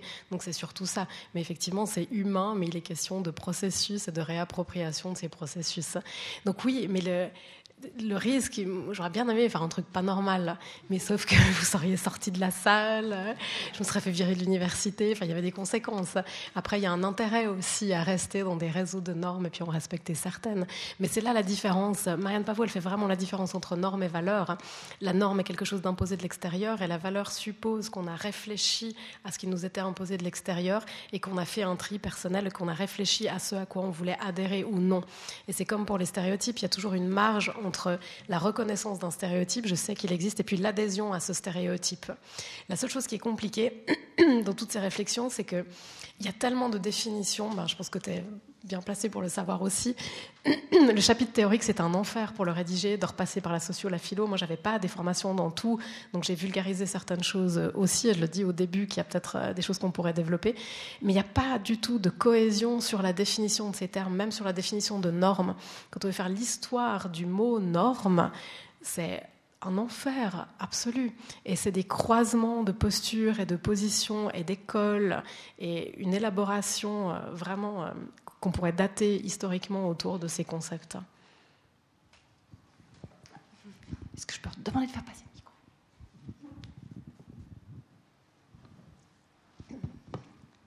le micro? Bonsoir. Euh, moi, j'aurais besoin de conseils, en fait, parce que je suis en dernière année d'études à la Haute École Pédagogique. Et euh, la semaine passée, on m'a dit en cours que si j'avais fait cette école, c'est parce que j'avais bien envie de, transmettre des normes aux enfants. Et ça m'a un petit peu dérangée où je me suis dit, ben zut, j'ai peut-être pas forcément envie de, traumatiser euh, une génération d'enfants à, travers des gommettes. Et, je me demandais en fin de compte comment on peut, parce que c'est vrai qu'on est, beaucoup dans, des choses de groupe, où on doit, voilà, il y a la discipline, il y a plein de choses, comment on peut faire euh, ressortir chaque personnalité sans tomber dans quelque chose de normatif? Ah, je, pense qu'on peut pas, mais la HEP, c'est drôle parce que moi j'avais des, vilains préjugés sur la HEP. Horriblement vilains. Je les ai presque plus. Mais oui, on a cette idée que quand on est dans l'enseignement, à l'université, c'est pareil, c'est qu'on va normaliser, normativiser, enfin, on peut tout utiliser. Moi, la solution que j'ai trouvée, c'est que je me suis dit, moi j'aime bien quand même passer des choses que j'ai lues, passer des connaissances, passer des livres. Donc la notion d'être euh, une passeuse de connaissances plus que de vouloir instruire. Enfin, je trouve que la notion de passer les choses est plus intéressante ou de transmettre. La transmission, c'est quand même quelque chose d'assez beau à faire dans les écoles, à la HEP ou à l'université. Mais la solution que j'ai trouvée pour moi, c'est de, de, passer ce que moi j'ai pu apprendre, des connaissances, des théories, mais de fournir aussi les outils de lecture. De pas seulement donner les connaissances, mais donner les outils qui m'ont amené à choisir ces objets ou les outils qui permettent de décoder. Donc d'expliquer que nous aussi, les objets qu'on choisit, ben, on ne les choisit pas pour rien, soit qu'ils ont été imposés par une institution, soit qu'on a fait des choix personnels. Mais dans les écoles, je pense qu'on ne peut pas faire entendre. Ça, c'est une utopie aussi. Moi, j'aimerais bien aussi que tous mes étudiants puissent s'exprimer. Il y a des tout petits moments un peu magiques où les étudiants peuvent tout d'un coup nous raconter quelque chose ou parler d'eux. Mais il y a de plus en plus de manières d'introduire ces dimensions dans les cours. À Lausanne, à l'école de français langue étrangère, on travaille beaucoup sur la biographie langagière. On fait raconter aux étudiants leur parcours d'appropriation du français. Donc en même temps, ils font de la grammaire, de l'orthographe. On arrive à les corriger très normativement sur toutes ces choses. Mais ils nous racontent comment ils ont harmonisé les langues qu'ils ont euh, dans leur vie. Et puis là, ben, ils parlent d'eux, mais pas de façon trop intime quand même, parce qu'on peut pas aller non plus vers ça. Enfin, on n'est pas formé, euh, l'école n'est pas non plus formée euh, euh, pour faire de la, psychologie euh, avec les enfants. Mais je pense qu'il y, y, a des activités à trouver qui développent la réflexivité et qui montrent que tout ce qu'on apprend, c'est une circulation de savoir, mais d'expliquer aussi ben, qu'on est pris dans des normes, que les enfants et les jeunes soient le plus vite possible conscients de ça. Peut-être, je ne sais pas, on peut peut-être faire aussi une distinction entre des normes qui font qu'on peut vivre bien ensemble une partie de normes, euh, bah voilà, on ne tape pas sur son voisin, on lui, parle, enfin ce genre de choses. Et je pense que de montrer le sens que certaines normes, bien que relatives, peuvent avoir, ça peut être intéressant aussi. Puis après, bah, effectivement, faire la part des choses avec ce qui peut être oppressant et ce qui empêche de, vivre ses envies. Mais il y a quelques petites normes qui peuvent être sympathiques. Alors, à propos de normes, moi j'étais très heureuse que, tu, que vous respectiez le français. Le seul mot anglais que j'ai entendu, c'est PowerPoint. Alors, je suis très contente. Pas de petit bonheur. Alors, euh, moi je tenais juste à à souligner qu'en fait, chaque euh, groupe, même marginal, a ses propres normes et ses propres valeurs. Par exemple, j'ai beaucoup fréquenté les milieux punk, rock. Et euh, à l'époque, il y avait aussi euh, le disco. Et par exemple, moi j'adorais m'éclater en boîte la nuit. Je trouvais que le disco était idéal pour danser. Mais il fallait que je cache ça dans les mouvements rock que je fréquentais parce que euh, c'était extrêmement mal vu. Ou par exemple, euh, quand on était punk, on n'avait pas le droit d'aimer certaines choses. Donc, et, j'ai fréquenté plusieurs groupes euh, considérés comme extrêmement marginaux, mais en fait, chaque groupe a ses propres règles, ses propres valeurs, desquelles on ne peut pas sortir. Voilà, donc euh, la norme euh, fluctue aussi euh, suivant le groupe auquel on appartient. Et si on ne fait pas comme le groupe, on se comporte en traître. Et donc c'est pour ça que je n'arrive jamais à m'intégrer à aucun groupe. Voilà. J'étais partie à peu près du même constat. Mais, oui, mais c'est des, règles du jeu. C'est exactement ce que, ce que Marie-Thérèse disait. C'est qu'il y a certaines normes qui sont quand même sympathiques. Mais après, il y a toujours, effectivement, si on veut vraiment appartenir à un groupe, bah, à l'université, par exemple, il ne faut pas dire qu'on va danser sur de la musique disco ou électro. Sinon, on est aussi assez mal vu. Mais après, on se dit, bon, on est installé depuis un petit moment, on peut le dire un peu, dire qu'on y a passé une heure. Donc on a toujours une, petite marge autour des normes. Les normes, c'est vraiment des noyaux durs, mais on se rend compte, on ne peut pas désobéir à tout, sinon ça, ça, fatigue quand même. Surtout quand on a des enfants, après, on ne peut pas non plus leur apprendre à désobéir depuis tout petit, on leur pourrit la vie. Mais il y a une marge de jeu et Jean-Michel Adam l'explique bien, il y, a, toujours une, petite liberté autour. Donc on peut faire bouger un tout petit peu. Et à force de faire bouger les choses et de désobéir un peu dans les bords, on arrive quand même à s'intégrer plus ou moins dans certains groupes. Il y a peut-être un, mot aussi, je ne sais pas si je ne l'ai peut-être pas entendu, mais qui me paraît aussi lié à cette notion de normalité, c'est la, notion de cohérence. Quand vous disiez on ne peut pas aimer le disco et être punk, c'est parce qu'on nous reproche d'être incohérent. Et ça, je pense que c'est une notion aussi de, revendiquer peut-être un droit à l'incohérence.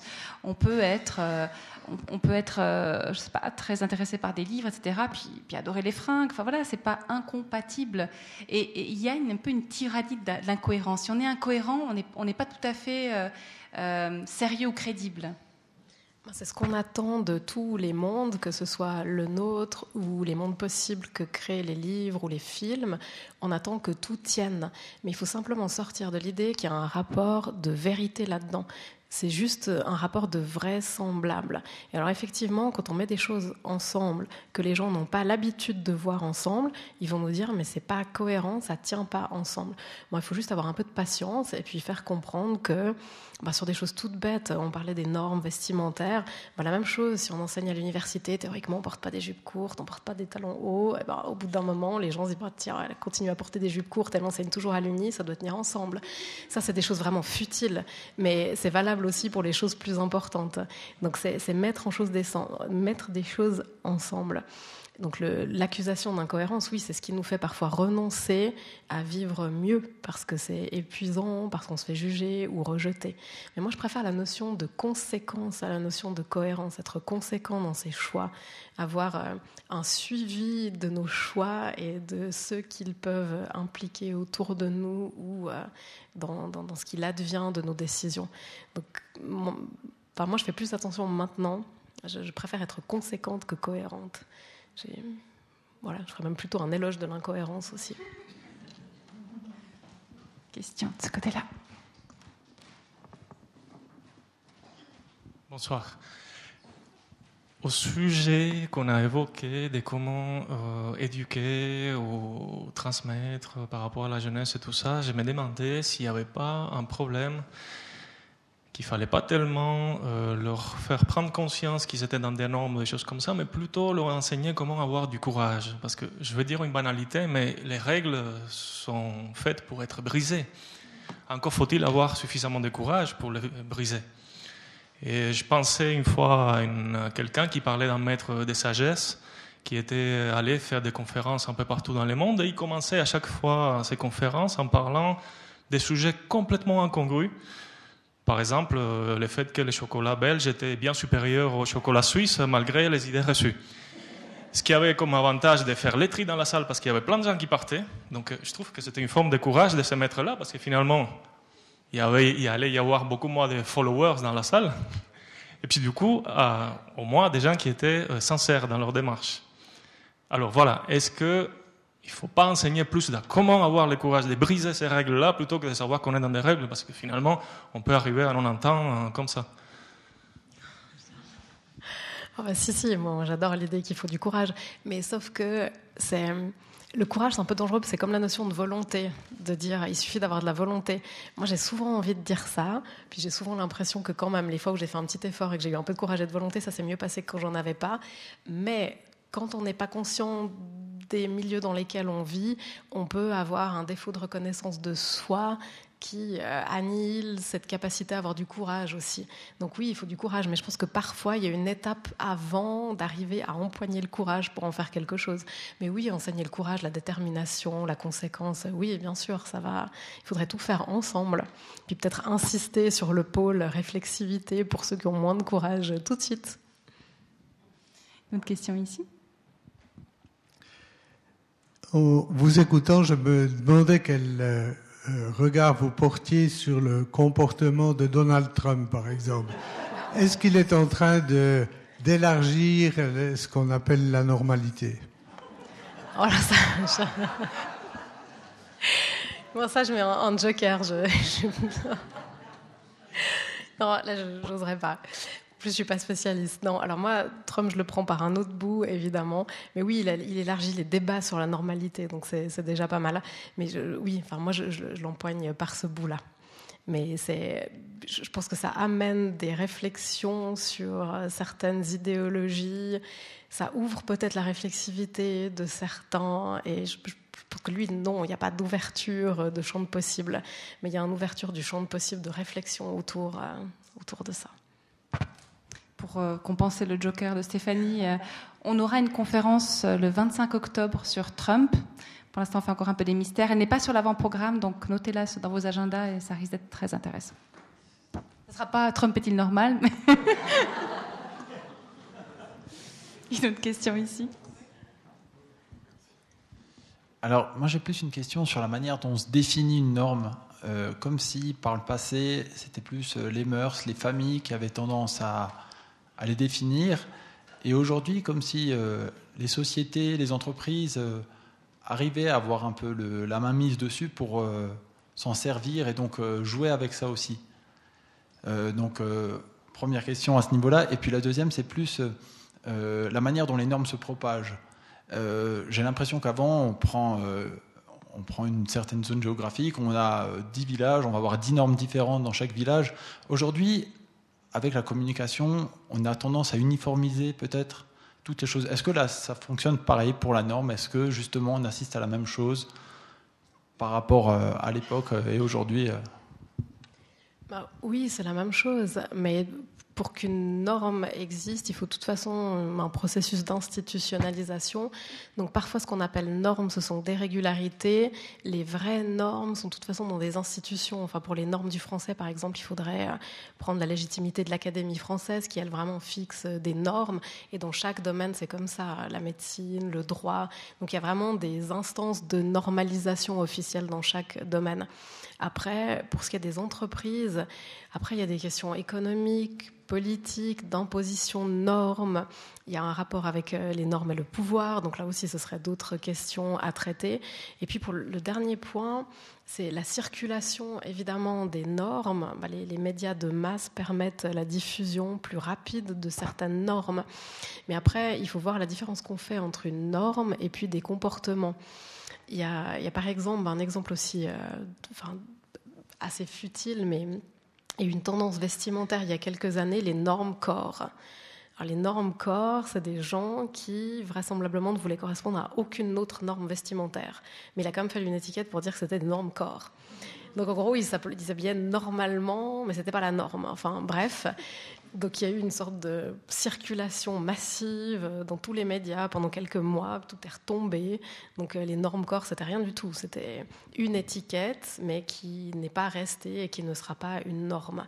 Donc il y a vraiment, c'est un processus long d'installation d'une norme, il y a un processus de, création, enfin c'est quelque chose qui part, qui circule, qui devient collectif, donc c'est un long processus. euh.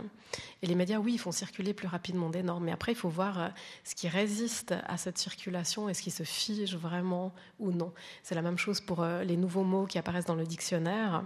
Bah là aussi, il y a un mot, on peut tous créer des mots là maintenant tout de suite. Par contre, il y a peu de chances que nos mots rentrent dans le dictionnaire, à moins qu'ils ne circulent à une assez large échelle, qu'ils traversent plusieurs sphères de la société, qu'ils rentrent dans les cercles d'enseignement, qu'ils soient diffusés suffisamment largement pour qu'ils soient reconnus par l'Académie française, qui euh, vont faire rentrer ces termes. Mais certains termes sortent du dictionnaire aussi.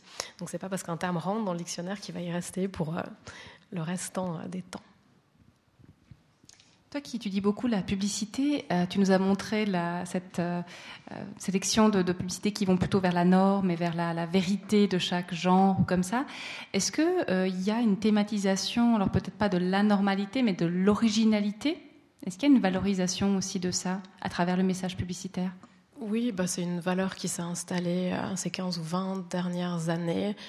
C'est surtout les produits de luxe qui vantent l'individualité. Il y a beaucoup de marques de voitures qui jouent là-dessus. Donc c'est l'indépendance. Euh, Il y a Porsche qui a fait ça. C'est ne suivez pas les normes, créez la vôtre. Enfin, un truc comme ça. C'est c'est mieux dit, mais en gros c'est ça le message. Donc c'est oui, il y a cette idée de jouer sur euh, se définir soi-même. Après, il y a cet immense paradoxe parce que la publicité nous dit euh, on a adapté notre produit exactement à vous et en fait faites comme tout le monde. Donc, c'est comme euh, c'est comme Dove, vous l'avez peut-être euh, vu, elle s'est arrêtée, on l'a laissé un peu plus longtemps. Les vraies femmes sont toutes en rondeur. Dove a eu cette idée de génie de dire euh, bon alors on prend le contre-pied des super mannequins qui euh, sont considérés comme anorexiques et trop minces et ils ont mis des femmes normales retouchées par Photoshop comme toutes les autres. Donc elles perdaient un peu de normalité au passage. Et puis c'est euh, les vraies femmes sont toutes en rondeur, mais adaptez-vous quand même à ce qu'on vous propose. Et le paradoxe c'est qu'on nous vendait un produit minceur. Donc là aussi c'est compliqué. C'est une circulation euh, infinie. Y aurait-il encore une question, une remarque? Oui.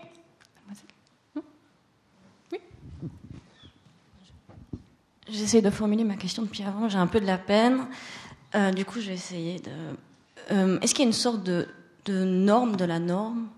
Enfin, Comme, je sais pas, dans tout langage du monde, on va trouver euh, du lexique, on va trouver euh, une flexion verbale d'une certaine manière. ou, euh, Est-ce qu'il y a une, aussi dans la norme? Je sais pas si ça suffit comme question. Je suis pas sûre d'avoir saisi la question. Je sais pas si c'est si- s'il y a des mots pour dire la norme ou s'il y a quelque chose de plus universel qui serait en dessus des normes. Les, des normes, on en trouve partout. Ouais. Est-ce qu'il y a une, des règles qui régissent ces normes ou, enfin, Une sorte de, de- de grammaire de la norme? Ah, euh, en droit, on trouverait des choses qui ressemblent. euh, Kelson, le traité des normes, une sorte de grammaire des normes juridiques. Donc on trouve des sortes de grammaire des normes. Ouais. En droit surtout, c'est le seul domaine qui me vient explicitement. En médecine, ce qui remplace la grammaire des normes, c'est le DSM 5 aujourd'hui, avec euh, un répertoire des troubles, mais c'est une sorte de grammaire des normes aussi. Et il y a un trouble, je ne sais plus citer le numéro exact, mais en gros c'est le trouble de la norme, c'est le fait de désobéir à tout. Donc ça c'est euh, étiqueté dans le DSM 5 euh, aujourd'hui. Donc ce qu'on pourrait associer à des grammaires des normes, c'est ça, c'est dans chaque domaine un répertoire. Ou en français, ce serait vraiment la grammaire qui serait une grammaire des normes qui, recoupe toutes ces normes et elle les met ensemble là. Et une méta-métagrammaire Alors ça, c'est les linguistes qui s'en chargent de la méta-métagrammaire.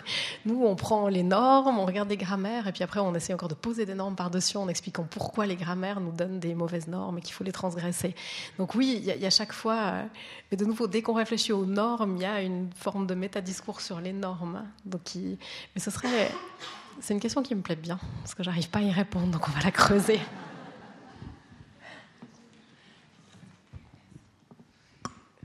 Encore une question euh, difficile pour Stéphanie Pahu Il fait chaud, C'est chaud. Oui, J'aimerais adresser une question à la linguiste. Euh, ce soir, on a entendu un millier de fois le mot norme et une seule fois le mot règle. Or, moi, il me semble que la grammaire est soumise à des règles plus qu'à des normes, mais peut-être que vous pouvez nous expliquer la différence? Alors, de nouveau, c'est ce que j'expliquais euh, avant. Alors, si on prend le domaine du français, les règles, ce serait vraiment les énoncés qui formulent ce que l'on doit dire ou écrire selon les contextes. Ça, ce serait la règle. Donc, ce serait une formulation linguistique d'une norme. Et la norme, ce serait une norme en français, ce serait l'étiquetage d'un comportement régulier dans une communauté de locuteurs. Donc euh, en français, on aurait, euh, bah, je ne sais pas si on prend la langue des banlieues par exemple, il y aurait euh, la norme, le français plus ou moins standard, et puis des variations autour. Et le français des banlieues, ce qu'on appelle la langue des jeunes, ce serait une variation autour de la norme qui est le français standard. Et puis le, les règles, ce serait les batteries de de choses dites qui nous disent comment parler le français standard. Mais ça, c'est valable que pour euh, la linguistique ou le français. Après, il y a d'autres définitions. Il y a des sociologues qui font des différences. La règle insiste sur l'aspect prescriptif, la norme insiste sur l'aspect de récurrence d'un événement. Et puis il y a encore euh, l'usage qui insisterait, lui, sur l'aspect collectif. Mais la norme comprendrait ces trois paramètres. Mais la règle serait encore plus du côté de la prescriptivité, du côté euh, obligation de faire quelque chose, que la norme. Mais vraiment, ça, je pourrais vous amener plusieurs articles qui ne sont pas du tout d'accord les uns avec les autres sur ces définitions. Ça, me fait, je vais vous raconter une petite anecdote. Euh, quand Alain Ray est venu à plusieurs reprises ici, euh, une fois en le raccompagnant au train, euh, je disais mon complexe de Suisse romande à parler avec cet éminent spécialiste de la langue française et à corriger certains lexiques. Puis il m'a dit mais pas du tout. Moi au contraire, je m'amuse quand je retourne à Paris de dire des 70 à mes, collègues. Ils ont qu'à se dérouiller un petit peu et puis à être un petit peu plus vigousse. Et j'avais adoré parce qu'on était dans une vitalité de la langue. Et au lieu de, de, se dire il y a le standard et puis bien puis il y a les, régionalismes, c'était au contraire de dire bah, les régionalismes nous réveillent. J'avais trouvé ça hyper joli en fait. Mais Ray, il a fait joli bouquin avec un rappeur, lexique des banlieues. Donc effectivement, Alain Ray est plutôt désobéissant. Il fait circuler de la variation largement. Voilà, je vous propose, puisqu'il fait très chaud, qu'on qu que, voilà, pour laisser respirer un petit peu Stéphanie, qu'on qu s'arrête là pour ce qui est de, de, ce qui se passe ici en, en salle. En tout cas, j'ai envie de retenir deux choses de cette conférence et de l'échange qu'on a eu. C'est d'une part une invitation à une certaine forme de désobéissance. Et l'autre, c'est, j'ai envie de reprendre le mot d'Anthony, c'est la caresse. Et j'ai envie de dire, caressons ce qui est anormal en nous, parce que je pense que c'est bien qu'il y soit, et de bien cohabiter avec ce qui est normal en nous. Merci en tout cas beaucoup à Stéphanie Pahu, merci beaucoup à Anthony Banvart. Le bar est ouvert si vous souhaitez prolonger la discussion, et puis bien sûr, il y a le livre de Stéphanie à acheter absolument. Bonne soirée à tous.